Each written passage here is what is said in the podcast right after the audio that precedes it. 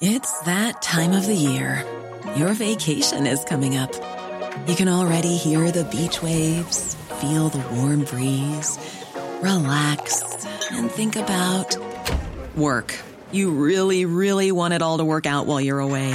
Monday.com gives you and the team that peace of mind. When all work is on one platform and everyone's in sync, things just flow wherever you are.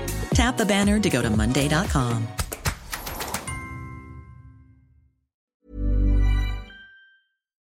Heraldo Radio. La HCL se comparte, se ve y ahora también se escucha.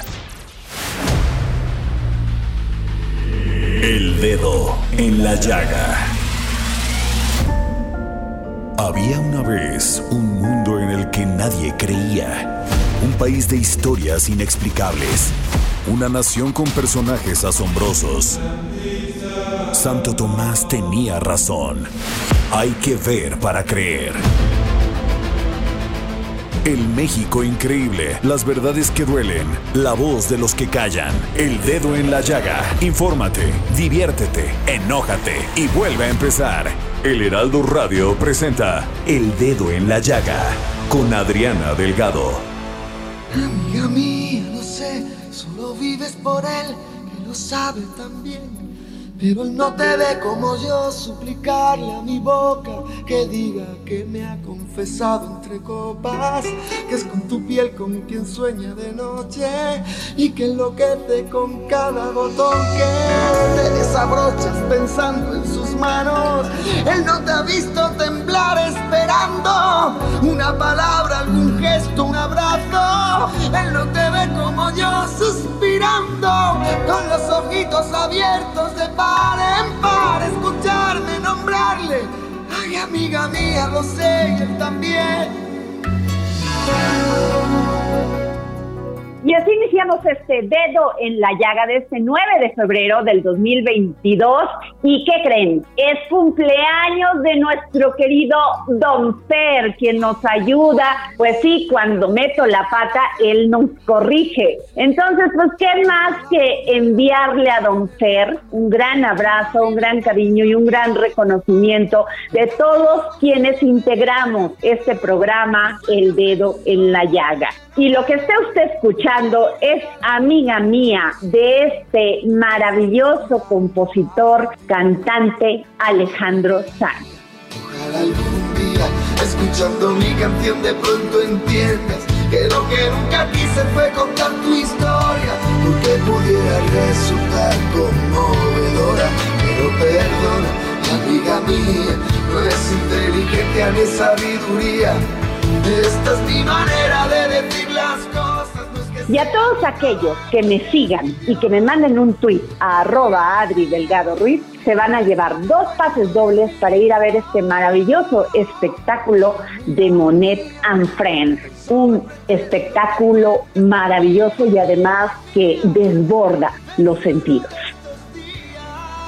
Se ha ocasionado un gran debate por el uso de la ivermectina, después de que la Organización Mundial de la Salud dijo que no recomienda su uso, pero no solamente me pregunto yo, sino todo mundo, al principio de la pandemia, pues nadie sabía cuál era el origen del SARS-CoV. Teníamos que hacer algo. Y es por eso que se pensó por estudios clínicos y científicos que la ivermectina podía ser de gran uso para contener la gravedad de la enfermedad y también así lo mortal de ella misma. Se ha suscitado un gran debate entre políticos. Los partidos de oposición dicen que nunca se debió haber usado la ivermectina y que fuimos conejillos de India. Tenemos en la línea al biólogo molecular Daniel Juárez Torres que nos diga de qué se trata esto, si se debió haber usado la ivermectina y si tiene alguna gravedad el haberla aplicado.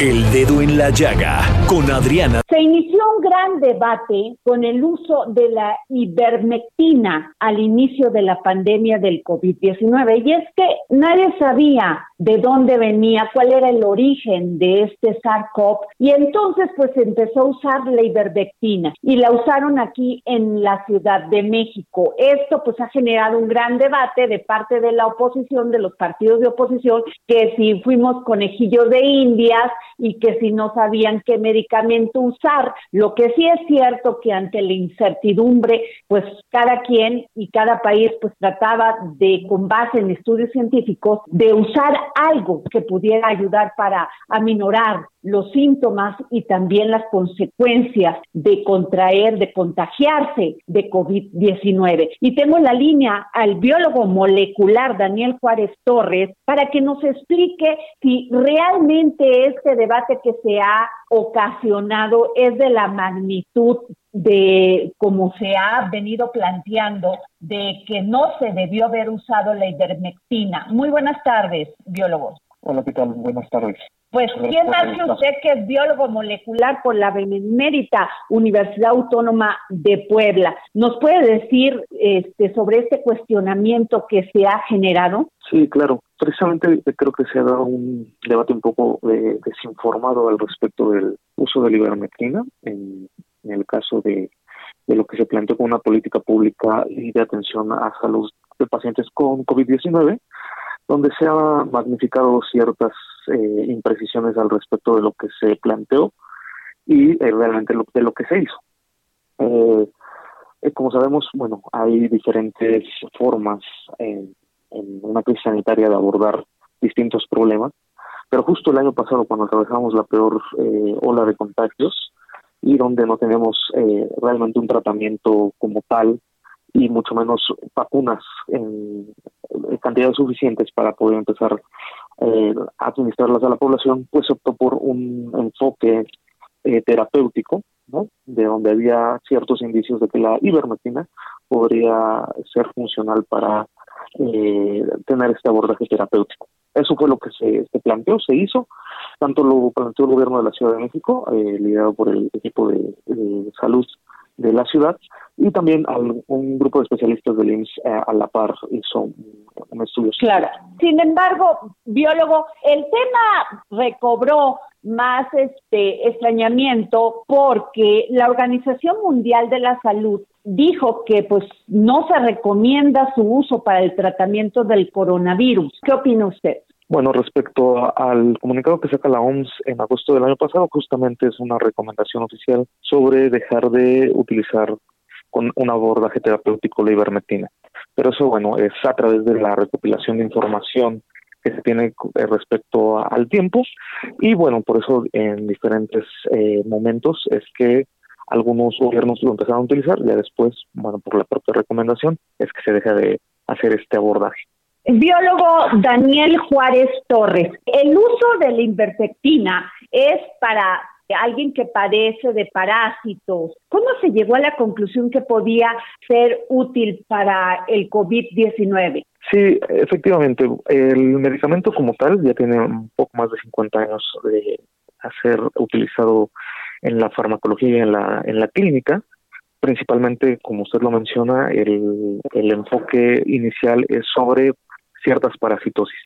Sin embargo, bueno, también sabemos eh, por diferentes estudios y la farmacología cómo se, eh, se estudia es que de alguna por más bien la molécula como tal, no lo que conocemos como el principio activo, puede tener diferentes usos a través de el tiempo. Entonces, el mecanismo molecular que sigue, el mecanismo de acción que tiene la ivermectina, se sospechó por la forma en que actúa que pudiera tener ciertas implicaciones sobre la reproducción del SARS-CoV-2. Fue por eso que se intentó utilizar de esta manera.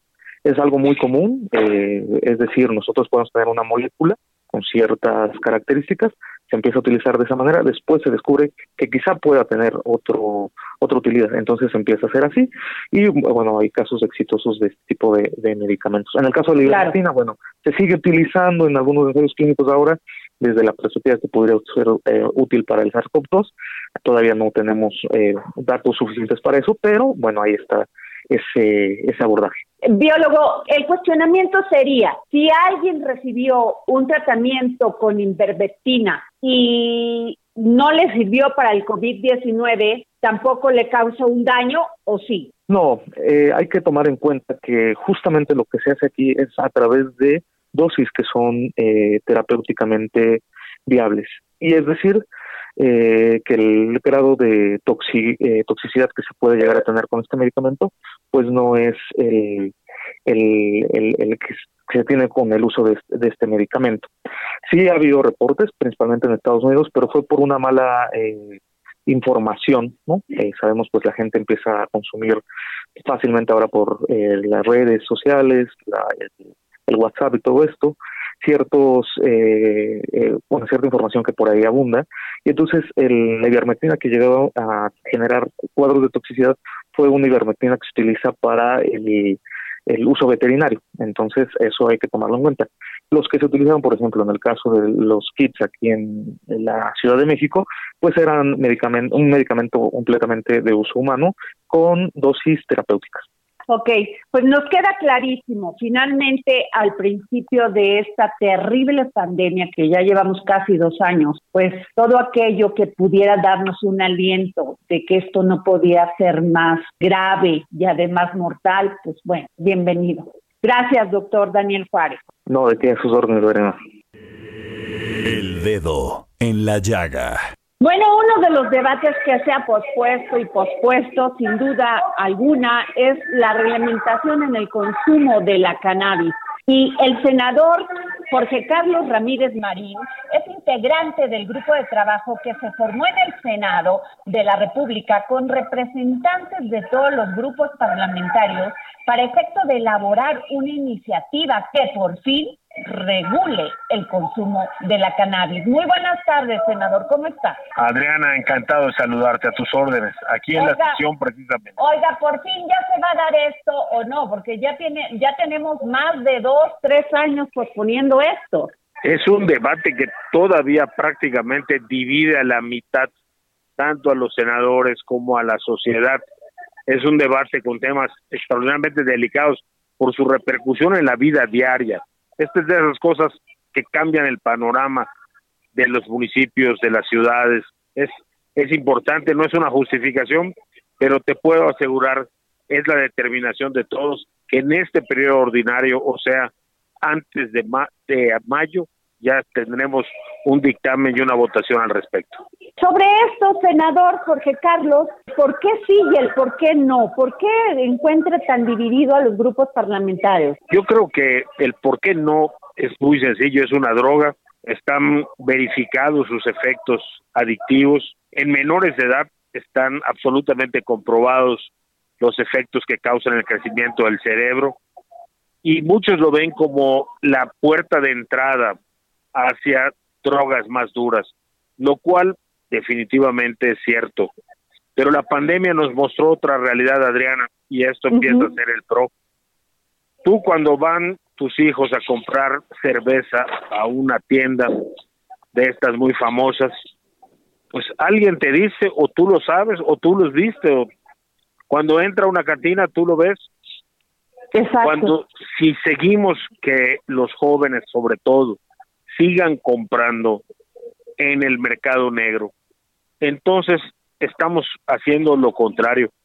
No solamente se va a convertir en una puerta de entrada, sino que de inmediato le van a ofrecer ya no marihuana, sino muchas otras cosas, muchas otras drogas más adictivas, más difíciles, con mayores efectos negativos en su salud y, sobre todo en su conducta social.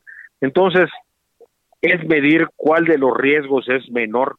Sí es cierto, va a aumentar seguramente el número de personas que consuman cannabis, pero también está visto que el número de personas que, que empiezan a consumir se trata de personas ya mayores de edad, que no tuvieron esa oportunidad y al hacerse legal, pues dentro de las cosas que se eh, proclaman de esta droga que es eh, sus efectos ansiolíticos, etcétera, etcétera, pues a lo mejor por eso empiezan a consumirla. No quiere decir que los jóvenes se vayan a alejar de eso, Yo creo que este es el menor de los riesgos. Senador, sin embargo, países muy avanzados como Canadá, eh, Finlandia, los muchos países nórdicos, pues ya legalizaron el uso de la cannabis y la legalizaron porque lo que es el CBD y el otro que es el HSD, algo así. Pero mi pregunta es también en este sentido, ¿usted cree que si se legalizan las drogas, la gente va a ir corriendo a consumirla? No, no va corriendo, pero es un hecho, eso es estadística que el consumo de cannabis ha aumentado en Estados Unidos a partir de su legalización. También apareció un mercado negro que no había antes, bueno, pero antes era todo negro. Entonces, el eh, tiene pros y contras, pero hay que ver lo que lo que nos ajustan al país. No podemos seguir permitiendo que nuestros jóvenes vayan a lugares clandestinos donde no les ofrecen cannabis, les ofrecen todo. No podemos seguir teniendo sin vigilancia a los consumidores. Y no podemos cerrar los ojos tampoco a una realidad y es que esto recibe una propaganda impresionante a través pues de todos los medios de comunicación y entonces seguir escondiendo la cabeza en la tierra como los avestruces no nos va a ayudar a resolver el problema de las adicciones en México, que ese es el fondo del problema, las adicciones. Así es. Un país donde aumentan las adicciones disminuye su productividad. Eso es un hecho comprobado. Un país con aumento de adicciones aumenta sus riesgos laborales, aumenta sus riesgos de accidentes. Eso es un hecho. Entonces el problema no es la marihuana, el problema son las adicciones. Legalizar la marihuana puede ser una puerta hacia una droga más suave, pero que nos permita de verdad para empezar a tener recursos, y estas son las cosas que todavía estamos peleando, tener recursos para hacer verdaderos programas de adicciones. Hoy, pongamos que uno de nuestros hijos, tuyo o mío, empieza a tener un problema y alguien viene y te dice, oye, tu hijo se ha empezado a fumar marihuana y a ser adicto. ¿A dónde lo llevas? Exacto. Se te va a ocurrir el nombre más famoso que hay como centro de rehabilitación, pero la realidad es que aquellos famosos centros que Calderón dijo que se iban a hacer con el dinero de Shenley llegó, no se hicieron. No se hicieron. Hay menos de 40 auténticos, verificados centros de eh, rehabilitación, de cura de adicciones. Y esto no puede ser, no, no, no podemos ser un país dos caras. Si vamos a permitir drogas, tenemos que permitir que alguien quiera dejar de drogarse. Y entonces esta es nuestra oportunidad el senador Jorge Carlos Ramírez. Sin embargo, eh, estamos viendo cuando uno está a la mesa con jóvenes platicando y te dicen, hablas de el uso de la, de la marihuana, que es, bueno, fumarse el cigarro de marihuana, no estamos hablando del el CBD ni del THC, que son los dos eh, activos. Eh, eh, te dicen no, eso ya es de niños, porque pues hay muchísimas otras drogas y que están compuestas, por ejemplo, de este gran tema que ingrediente que es mortal como el fentanilo. ¿Qué van a hacer ahí aparte de pues de regular el uso lúdico de la cannabis? Estamos llegando tarde a regular cannabis. Eso es un hecho. Estamos llegando tarde porque como tú dices, en primer lugar todo lo que tiene que ver con CBD lo que tiene menos de 0.1 gramos de contenido de THC está fuera de regulación. Es decir, sus regulaciones son sanitarias o, de o agrícolas. No tienen una regulación penal ni existe ningún castigo para eso. Eso lo resolvió la Corte.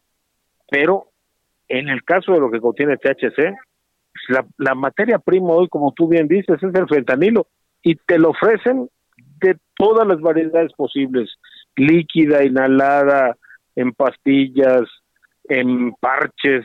Bueno, hay cualquier cantidad de esto y está desafortunadamente barriendo en la sociedad, ya no en los jóvenes, Adriana, ya no en los jóvenes, porque al contrario, el poder adquisitivo de la clase laboral mayor de 35 años es la que lo tiene más disponible.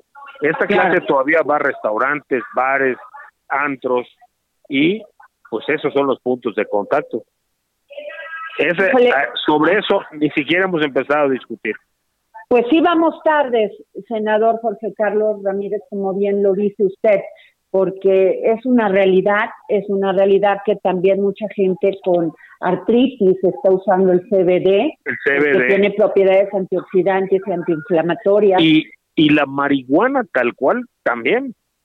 O sea, hay pacientes que solamente podrán aliviar su dolor eh, de manera cotidiana consumiendo marihuana tomada o, o este o de algún otro o algún otro tipo, o sea, THC formalmente, pero ya como una medicina. Eso sí está incluido en nuestra regulación.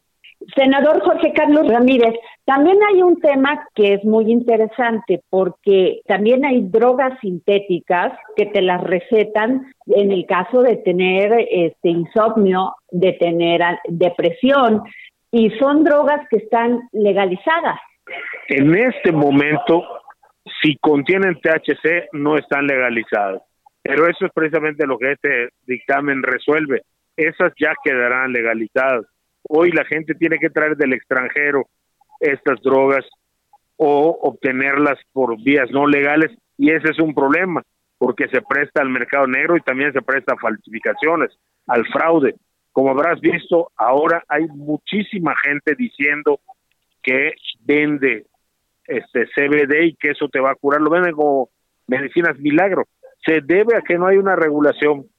Entonces, como te decía, el, una parte de todo lo que es CBD y una parte de marihuana van a quedar bajo regulación sanitaria, no sobre un tema este legal penal. Pues buenas noticias, senador Jorge Carlos Ramírez Marín. Qué buenas noticias que se va a discutir y que por fin se llegue a una regulación de esto para que pues personas que lo necesitan puedan acceder sin este pues ir en contra de la ley. Eh, así es, ese es uno de los efectos y el otro, espero que lo podamos resolver es que municipios y estados deben recibir recursos pues para poder hacer frente a esto que sin duda vendrá, que es parte y consecuencia de la legalización de cannabis como decía una enfermera en el tiempo en que consultábamos, me decía, oiga, hoy no tenemos ni medicinas para una crisis nerviosa. Imagínense cuando yo recibo un paciente con crisis nerviosa y cannabis.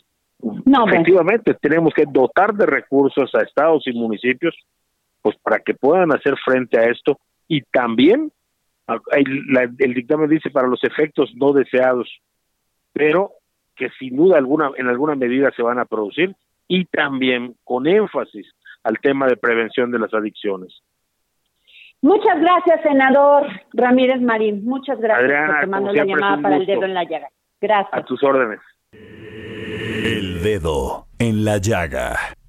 Gran, gran entrevista la que acabas de hacer, Adriana Delgado, al senador Jorge Carlos Ramírez Marín. Y si me lo permites, vamos a nuestra gustada sección.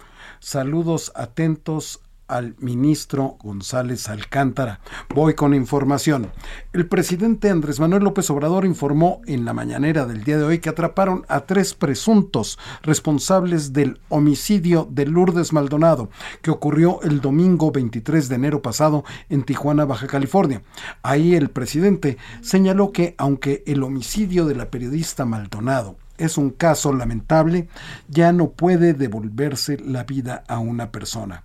Aseguró estamos obligados a que haya justicia en el país, que no se permita la impunidad.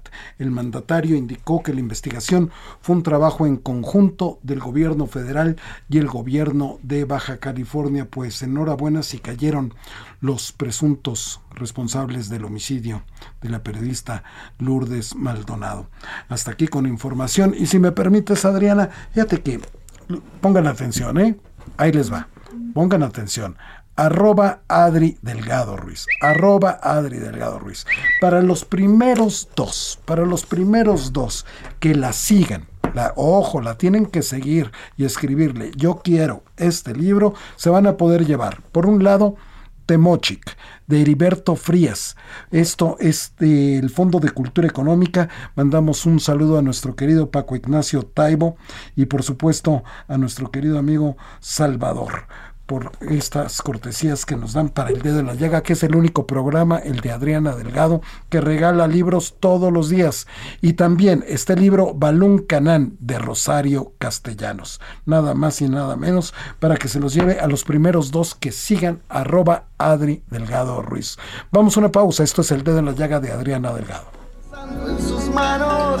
Él no te ha visto temblar esperando una palabra, algún gesto, un abrazo. Él no te ve como yo suspirando, con los ojitos abiertos de par en par, escucharme nombrarle. Ay, amiga mía, lo sé él también.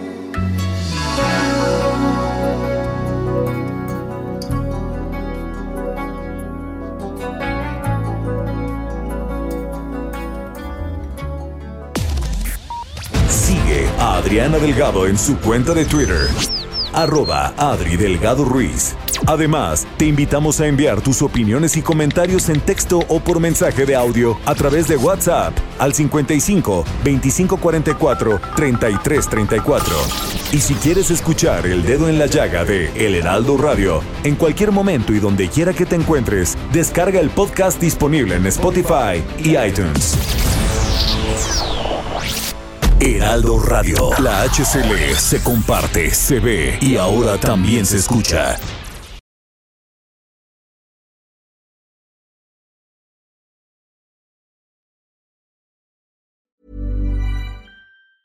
Hey, it's Ryan Reynolds, and I'm here with Keith, co star of my upcoming film, If, only in theaters, May 17th. Do you want to tell people the big news?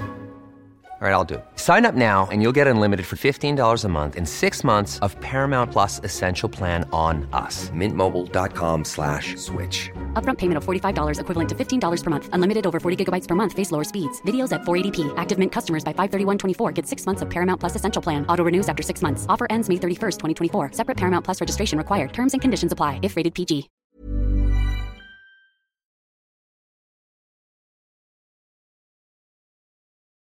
Heraldo Radio. La HCL se comparte, se ve y ahora también se escucha.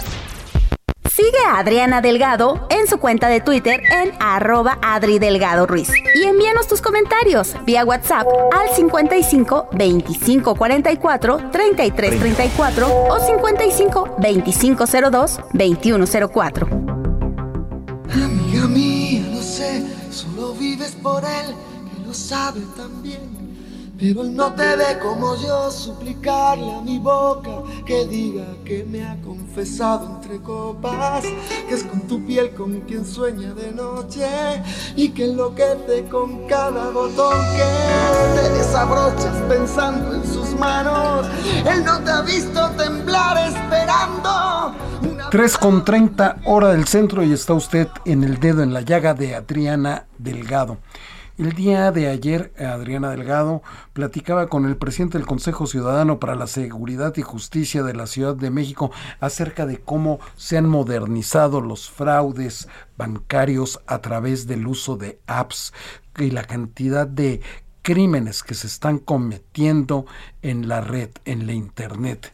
Y para hablar de todo esto y más sobre las cuestiones de los fraudes y de los delitos cibernéticos, pues es que entablamos contacto con Elizabeth Melchor. Ella es policía segundo de la unidad de la Policía Cibernética de la Secretaría de Seguridad Ciudadana de la Ciudad de México. Muy buenas tardes, oficial. ¿Qué tal? Muy buenas tardes. Un gusto estar con todos ustedes. Al contrario, Elizabeth Melchor, policía segundo de esta unidad de cibernética.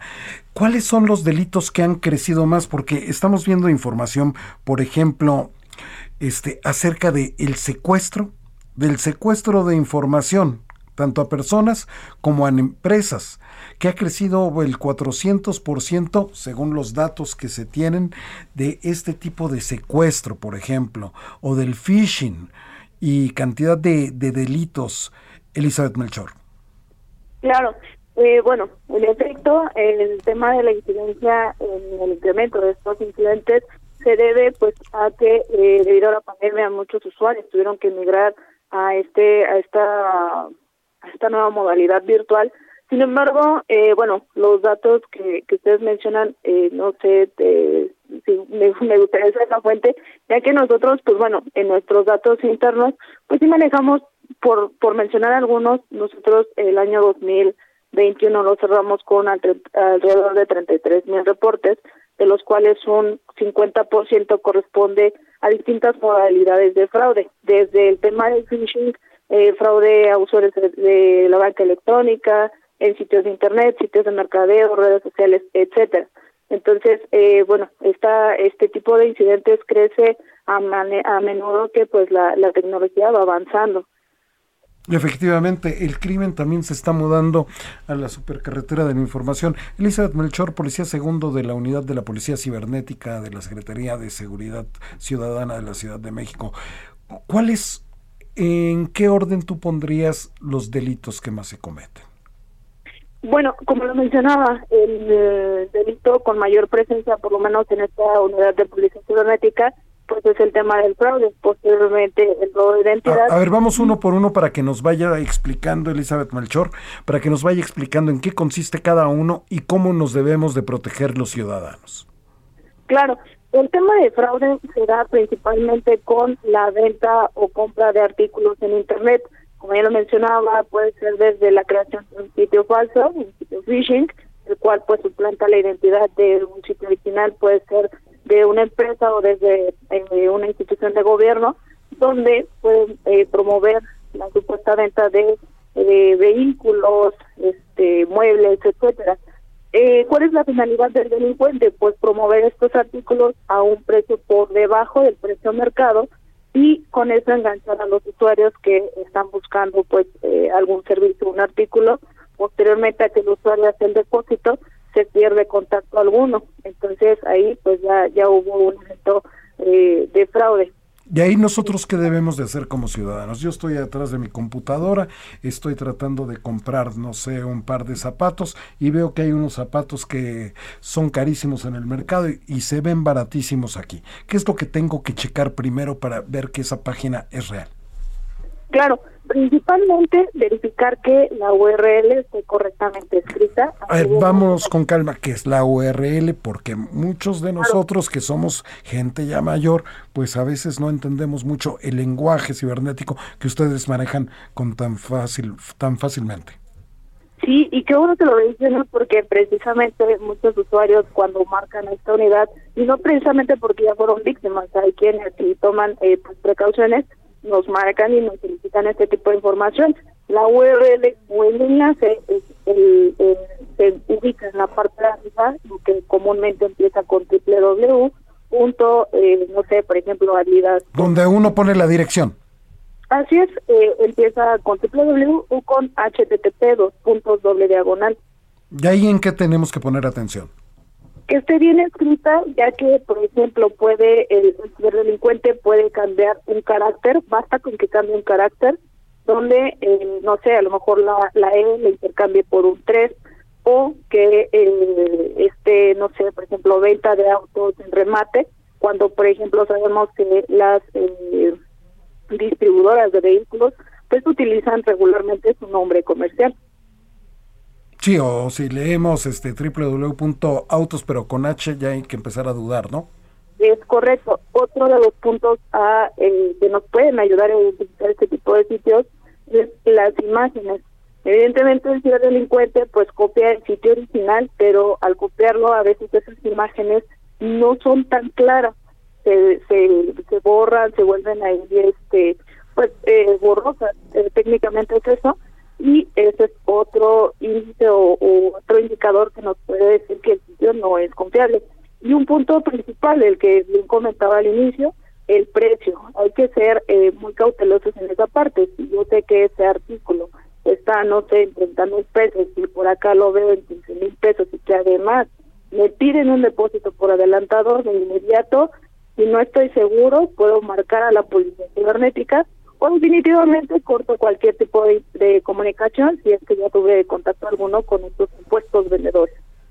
Elizabeth Melchor, policía segunda de la unidad de la Policía Cibernética de la Ciudad de México. Díganos una cosa, ¿cuál es el segundo delito que usted considera que es el que más atienden ustedes? Claro, de acuerdo a las cifras aquí, el tema o el segundo tema tratado pues sería el robo de identidad, que se da principalmente por eh, desde la información que subimos en internet, en perfiles de redes sociales, hasta en sitios eh, públicos abiertos, donde eh, pues cualquier usuario, si no configuro, por ejemplo, la privacidad de mi perfil, pues cualquier usuario va a poder ver mis publicaciones, eh, mi estilo de vida, eh, mi círculo social, incluso hasta la fecha de cumpleaños, ya ni siquiera con, con ir a, cualquier buscador en Internet, simplemente entro a un perfil, eh, descargo la información y procedo a, realizar ya sea otro perfil o empiezo, se puede dar la, la dinámica del fraude, poner eh, supuestos artículos de la venta, proporciono estas eh, fotografías de, del supuesto vendedor me hago pasar por él, defraudando pues a otros usuarios. ¿Y cuál sería el tercero? El tercero podría eh, dividirse entre el acoso, eh, tanto a menores como eh, personas adultas, y el tema de extorsión. ¿Ahí cómo protegernos? Por ejemplo, ¿cómo se protegen los menores? Sí, claro.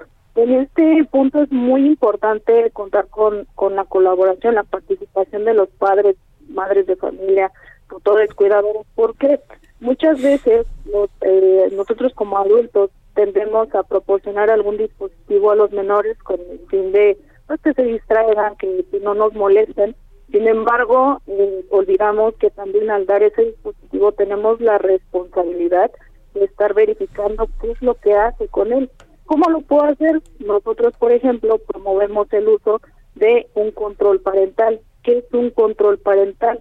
Me va a permitir eh, verificar eh, con quién platica, qué tipo de aplicaciones descarga, qué es lo que está este, compartiendo, si es que ya utiliza redes sociales, em, eh, ver qué tipo de fotografías está, se está tomando, por ejemplo. Entonces, toda esta información es muy importante que los usuarios pues la tengan, la tengan en cuenta. Nosotros, de hecho, tenemos también un, un programa permanente de prevención, el cual consiste en dar pláticas informativas precisamente con estos incidentes que tienen mayor presencia en, nuestra unidad para eh, pues brindar el modo de operar y desde luego cómo lo evito. Oiga, ¿y el doxing? ¿Qué es el doxing? Okay, bueno, este término se da a eh, precisamente el robo de información esto principalmente, o bueno, nosotros lo, tuvimos en mayor presencia debido a que algunos usuarios descargaban aplicaciones de préstamos, las cuales no estaban debidamente reguladas. Entonces, eh, pues los usuarios se iban con, con eh, pues el, el engaño de, pensar que si era una empresa eh, fiel reconocida y eh, proporcionaban su información, proporcionaban los permisos de acceso a estos eh, delincuentes obtenían datos sensibles del usuario como son contactos, conversaciones, números telefónicos, eh, etcétera. ¿Qué es lo que pasaba posteriormente? El usuario con el simple hecho de descargar esta aplicación, eh, ya lo mencionó, pues obtenía la información y ya sea que contratara el servicio, o bueno, más bien el supuesto préstamo o no, estos delincuentes empezaban a contactar a sus contactos para eh, decir que la persona había solicitado el préstamo, que por favor este, él se hiciera el cargo de, ese préstamo y que este, si no, pues iban a tomar represalias en contra de tanto del usuario que estaban contactando como de, la víctima. Elizabeth Melchor, policía segundo de la unidad de la Policía Cibernética de la Secretaría de Seguridad Ciudadana de la Ciudad de México. Por último, ¿a dónde podemos recurrir nosotros si somos víctima de un ciberdelito?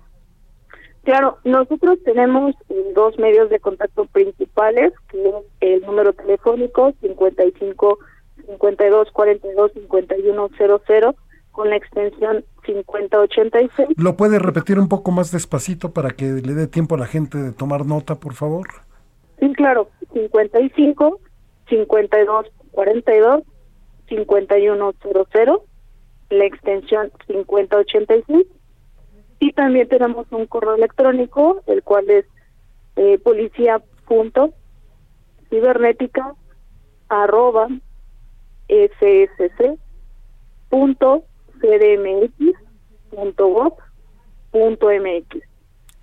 Ambos medios de contacto funcionan las 24 horas del día, todos los días, y eh, pues no necesariamente eh, tenemos que ser víctimas de algún delito, ya lo mencionaba al inicio, eh, si tengo dudas, no no estoy seguro de, de, poder realizar una compra o si hay algo que me llama la atención en específico de, cualquier sitio, de cualquier situación, me puedo contactar. Nosotros brindamos la asesoría técnica, jurídica y hasta psicológica en algunos casos para eh, pues poder brindar atención a la ciudadanía.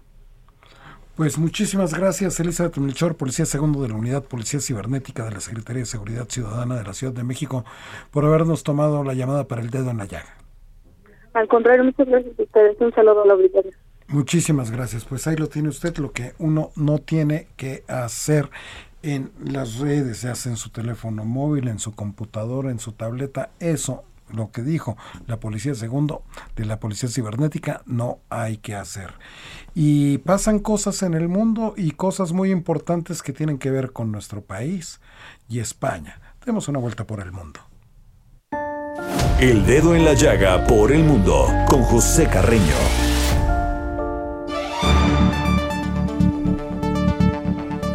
Mi querido maestro José Carreño, internacionalista, editor de la sección Orbe en el Heraldo de México. ¿Cómo está, don Pepe? Muy bien, don Jorge. Espero que ustedes, usted y su auditorio estén bien también. Yo creo que sí. Oiga, don Pepe, pues esta mañana este el presidente Andrés Manuel López Obrador planteó planteó pues hacer un break, dijeron los chavos, hacer una pausa en las relaciones diplomáticas entre México y España con el fin de mejorarlas?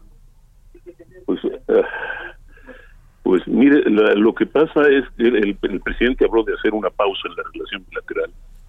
Y efectivamente, el único problema es que eh, en lenguaje diplomático eso no existe.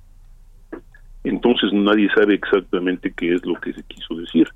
Ahora, hay quien habla de que la de, que la sugestión es ah, suena a, una de esas rupturas más o menos exóticas en las que el novio le dice a la novia, bueno, es tiempo de que nos demos, tenemos que darnos espacios, no lo sabemos. Pero la realidad es que nadie sabe qué quiso decir y de hecho el, el propio gobierno español eh, hizo saber que no tiene idea de qué es lo, de, cuál es la, la ni el contexto ni la naturaleza, porque dice que no había, no ha recibido notas oficiales, no tiene idea exacta de qué es lo que se quiere hacer, pero se declararon sorprendidos. Hubo, de hecho, el, uh, canciller español, José Manuel Álvarez, dijo que se dijo sorprendido porque él eh, había o, o, creía haber entendido en su reunión de la semana pasada con el canciller Marcelo Ebrard de Tegucigalpa de que pues eh, bueno de, que las cosas irían mejor de hecho fue en esa reunión donde se le comunicó a Ebrard la decisión del gobierno español de conceder una nueva de conceder la complacencia para la recepción del nuevo embajador Quirino Ordaz. Así que ellos dicen que no tienen idea de por qué viene, de a qué y de dónde y por qué surgió esta nueva expresión del presidente López Obrador. Eh, ahora, ellos dicen, y es lo que afirman, que, que la relación entre México y España es una relación estratégica que va más allá de declaraciones súbitas o palabras puntuales y que es una cuestión sobre todo ya no tanto de gobiernos, sino a nivel de eh, empresas o pueblo. El, eh, tenemos el, audio, eh, tenemos el audio, don, don Pepe, de Álvarez, del canciller español que usted nos envió. Si quiere lo escuchamos. por favor.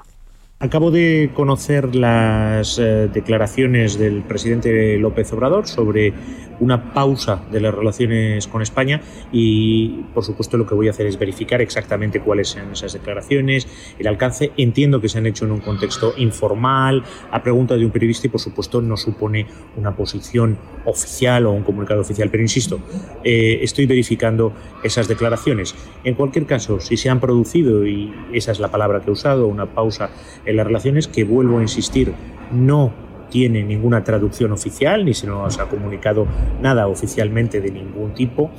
Eh, habría que preguntarle al presidente López Obrador qué es lo que ha querido decir con eso y cuál es el tenor oficial que le da a esas eh, declaraciones. Eh, al mismo tiempo, también expresar mi sorpresa porque se contradicen con las propias declaraciones del presidente López Obrador hace una semana y de su canciller eh, Marcelo Ebrard, con el que tuve un encuentro en Honduras cordial y con el que eh, públicamente él ha saludado eh, la relación con España. Lo que sí quiero decir es que la relación entre España y México es una asociación estratégica que va más allá de declaraciones verbales súbitas o de palabras puntuales.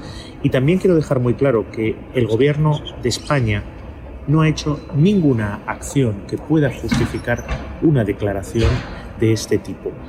Eh, y lo que demuestran las relaciones empresariales entre nuestros dos países no solamente que estén en pausa, sino que desde hace muchos años, y eso se puede verificar, los flujos de inversión en ambas direcciones no hacen más que incrementarse. Lejos de la pausa, de lo que estamos hablando es de un incremento de nuestras relaciones empresariales que los gobiernos, ambos gobiernos, debemos acompañar. En cualquier caso, por supuesto, lo que siempre da el gobierno de España es defender los intereses de España en cualquier circunstancia y ante cualquier país. Pues así lo dijo el ministro de Asuntos Exteriores, Unión Europea y Cooperación de España, José Manuel Álvarez, don Pepe Carreño.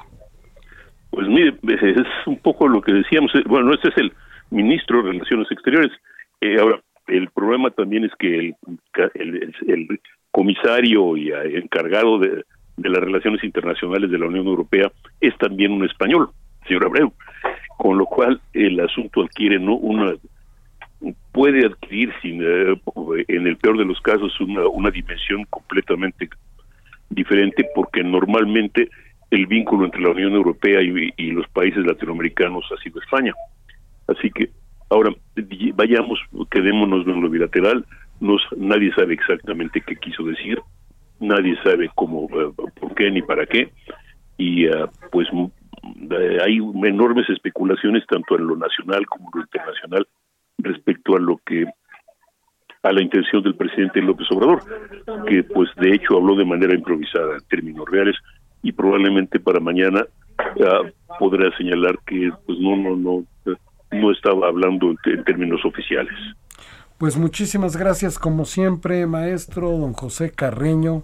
Muchísimas gracias por su colaboración en el dedo, en la llave de parte de su amiga Adriana Delgado. Muchísimas gracias. Muchísimas gracias, don Jorge. Hasta luego. Que tenga buena tarde.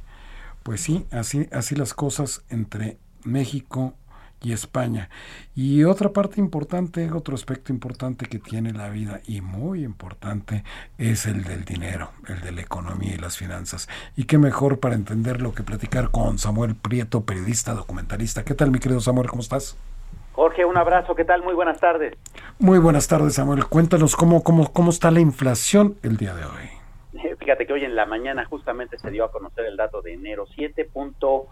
0,7%. Eh, en realidad eh, está todavía bastante alta, de hecho rebasa el doble de la meta que tú sabes que tiene como por ley el Banco de México, ¿no? En su mandato que es de mantenerla en el 3% en un eh, en una banda entre 4 y 2, ¿no? Bueno, estamos en 7.07, bajó con respecto al este al al mes anterior, sin embargo, bueno, todavía ahí tenemos eh, bastantes preocupaciones. Primero que está bastante alta. Segundo, este factor tan importante que es el de la inflación subyacente, que está en 6.21% y se refiere fundamentalmente a todo a los precios de estos artículos que no son tan volátiles, ¿no? Este son precios que son se mantienen más o menos estables en su crecimiento. Bueno, hasta esta inflación eh, que llegó al 6.21% continúa aumentando y este sí es un problema, es un problema porque significa que entonces eh, la inflación todavía tiene un componente eh, que nos permite saber que en, a lo largo del año, a lo largo de los siguientes meses, va a continuar siendo complicada. ¿Qué es lo que se espera? Bueno, esta semana, como tú sabes, el Banco de México tendrá su primera reunión con la Junta de Gobierno ya encabezada por su nueva eh, gobernadora y entonces habrá que ver qué anuncios hacen. Por un lado están los gobernadores que dicen no, tenemos que esperar a estar en línea con la Reserva Federal estadounidense para empezar a subir las tasas de interés. Hay quienes dicen, no, la inflación está tan alta que ya tenemos que tomar previsiones. Y entonces se espera que pueda haber una, un, alza de las tasas incluso hasta de 50 puntos base y esto pues bueno significaría por supuesto el encarecimiento del dinero y otros problemas que también pueden darse justamente con la recuperación económica Jorge el panorama no está nada eh, sencillo para los eh, para los próximos meses y para nosotros la gente de a pie cómo cómo va a impactar mi querido Samuel bueno, todavía tenemos ahí una serie de coletazos que nos hace falta eh, recibir en nuestras carteras. Tú sabes, eh, querido Jorge, que pues bueno, los, los precios no suben en automático, ¿no? Eh, un ejemplo simple es que si tú vas al supermercado y compras, no sé, una lata de mayonesa, pues bueno, para que la empresa que produce esa mayonesa pueda subir el precio, pues se tarda un rato, ¿no? Porque pues hay que reetiquetar todo, hay que poner nuevos códigos de barras, hay que avisar una serie de cosas y entonces esos aumentos de precios no los vemos tan en automático. Bueno, falta que todavía suframos todos esos coletazos por un lado y por el otro eh, hay que considerar también que estamos teniendo en el mercado una serie de problemas muy específicos relacionados, por ejemplo, con eh, productos como el limón, que tú sabes también el incremento exacerbado en su precio de hasta 182% en lo que va del año tiene que ver con eh, pues un problema de crimen organizado, lo mismo pasa con el aguacate, en fin, todavía vamos a estar viendo algunos coletazos en contra de nuestras carteras que se van a seguir viendo en las próximas semanas y meses. Brevemente, mi querido Samuel, que nos quedan 30 segundos, tú coincides con Joseph Stiglitz, que dijo hace algunas horas que su preocupación es que los bancos centrales reaccionen de forma exagerada, subiendo tasas de interés en exceso y obstaculizando la recuperación. Puede ser, sí, este artículo de Joseph Stiglitz llega, por cierto, muy a tiempo, considerando que de hecho una de las grandes eh, eh, reflexiones de estos días es que ya no va a ser tanto ni el COVID ni las políticas públicas de los gobiernos las que establezcan el ritmo de la economía, sino justamente las decisiones de los bancos centrales. Así es de que hay que tener mucho cuidado con eso, porque demasiado interés, demasiada tasa de interés inhibe el desarrollo, demasiada poca tasa de interés aumenta la inflación. Pues muchísimas gracias, Samuel Prieto, muchísimas gracias como siempre. Un abrazo, muchas gracias. Que tengas buena tarde y gracias a todos ustedes que nos acompañaron el día de hoy en el dedo en la llaga a nombre de Adriana Delgado. Recuerden que mañana tienen una cita aquí con ella. Que tengan buena tarde, quédense en el Heraldo Radio.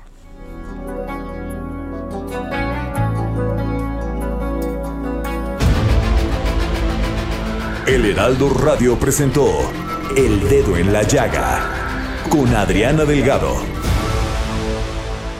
Heraldo Radio 98.5 FM, una estación de Heraldo Media Group, transmitiendo desde Avenida Insurgente Sur 1271, Torre Carrachi, con 100.000 watts de potencia radiada.